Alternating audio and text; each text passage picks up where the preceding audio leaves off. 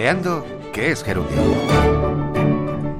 Las cartas han sido durante mucho tiempo uno de los principales medios de comunicación escrita.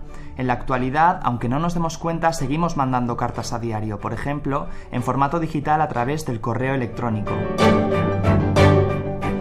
Hoy hablamos con Julián López, profesor de Derecho Civil de la Universidad de Alicante, con quien resolveremos todas nuestras dudas sobre derechos de autor y cartas. Julián, gracias por atender nuestra llamada. Eh, muchísimas gracias a vosotros por, por la invitación. Julián, empecemos por el principio. ¿Las cartas, las de toda la vida, tienen derechos de autor?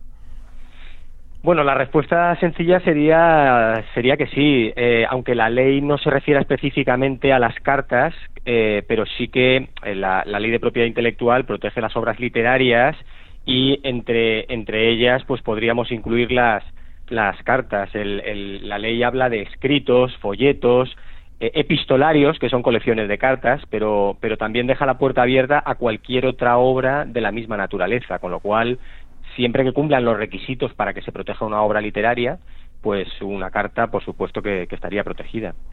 ¿Qué, requisitos son estos que comentas? Bueno, básicamente, básicamente el requisito es la originalidad, que, sea una creación original de su autor, que es lo que viene diciendo la jurisprudencia. Por lo tanto, no cualquier escrito está protegido, pero también es verdad que el estándar que exigen los tribunales para apreciar esa originalidad es muy bajo, con lo cual un mínimo de originalidad sería suficiente para que esa obra eh, esté protegida. No hace falta una determinada altura literaria ni una extensión mínima, es decir, que cualquier carta que escribamos cualquiera de nosotros eh, podría estar protegida por derechos de autor. Y los correos electrónicos no son otra cosa que cartas digitales. ¿Están protegidos entonces por la ley de propiedad intelectual? Eh, pues sí, eh, eh, evidentemente, como, como muy bien has dicho, los, los, los, correos electrónicos son, son una carta en formato digital y, por lo tanto, la, la protección que otorga el derecho de autor tiene que ser, por así decirlo, tecnológicamente neutra. Lo que se protege es la creación artística y independientemente de la forma en la que se exprese, da igual que sea en un correo electrónico, en una carta en papel o, por otro medio. Es decir, que el derecho se tiene que adaptar a, los avances de la, de la, tecnología.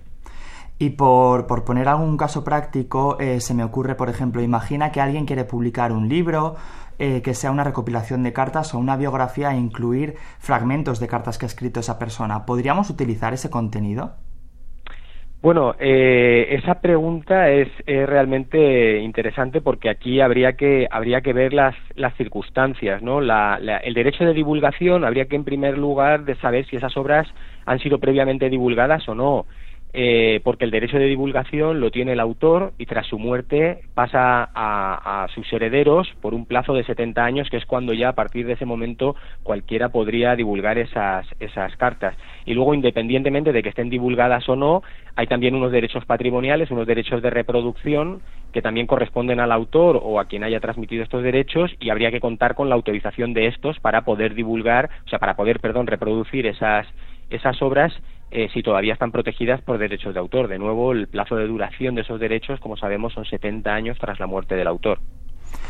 Y Julián, somos muchos los que a diario enviamos correos electrónicos en el trabajo, amigos, a la familia. ¿Nos podrías dar algunos consejos para proteger el contenido que enviamos a través de estos canales?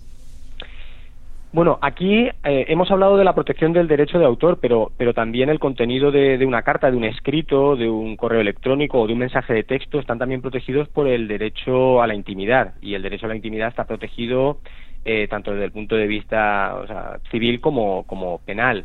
Aquí, en realidad, para que esté protegida una obra por derechos de autor, no hace falta ningún tipo de registro ni nada por el estilo. Simplemente es eh, la, obra nace y los derechos nacen desde el mismo momento de la creación. La única manera de, o sea, lo, único necesario es poder acreditar la, la autoría para, para que eso esté protegido.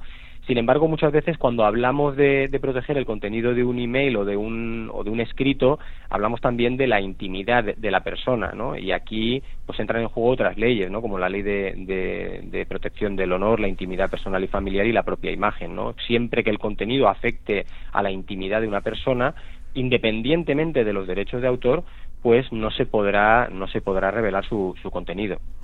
Pues Julián López, profesor de Derecho Civil de la Universidad de Alicante, gracias por atender nuestra llamada y ayudarnos a saber más acerca de derechos de autor, cartas y correos electrónicos. Muchísimas gracias a vosotros. escuchar nuestros programas en la web de RTV. Creando que es Gerundio es un espacio de Cedro, la asociación que protege los derechos de propiedad intelectual de autores y editores de libros, revistas, periódicos y partituras. Víctor Sarrión, Radio 5, Todo Noticias.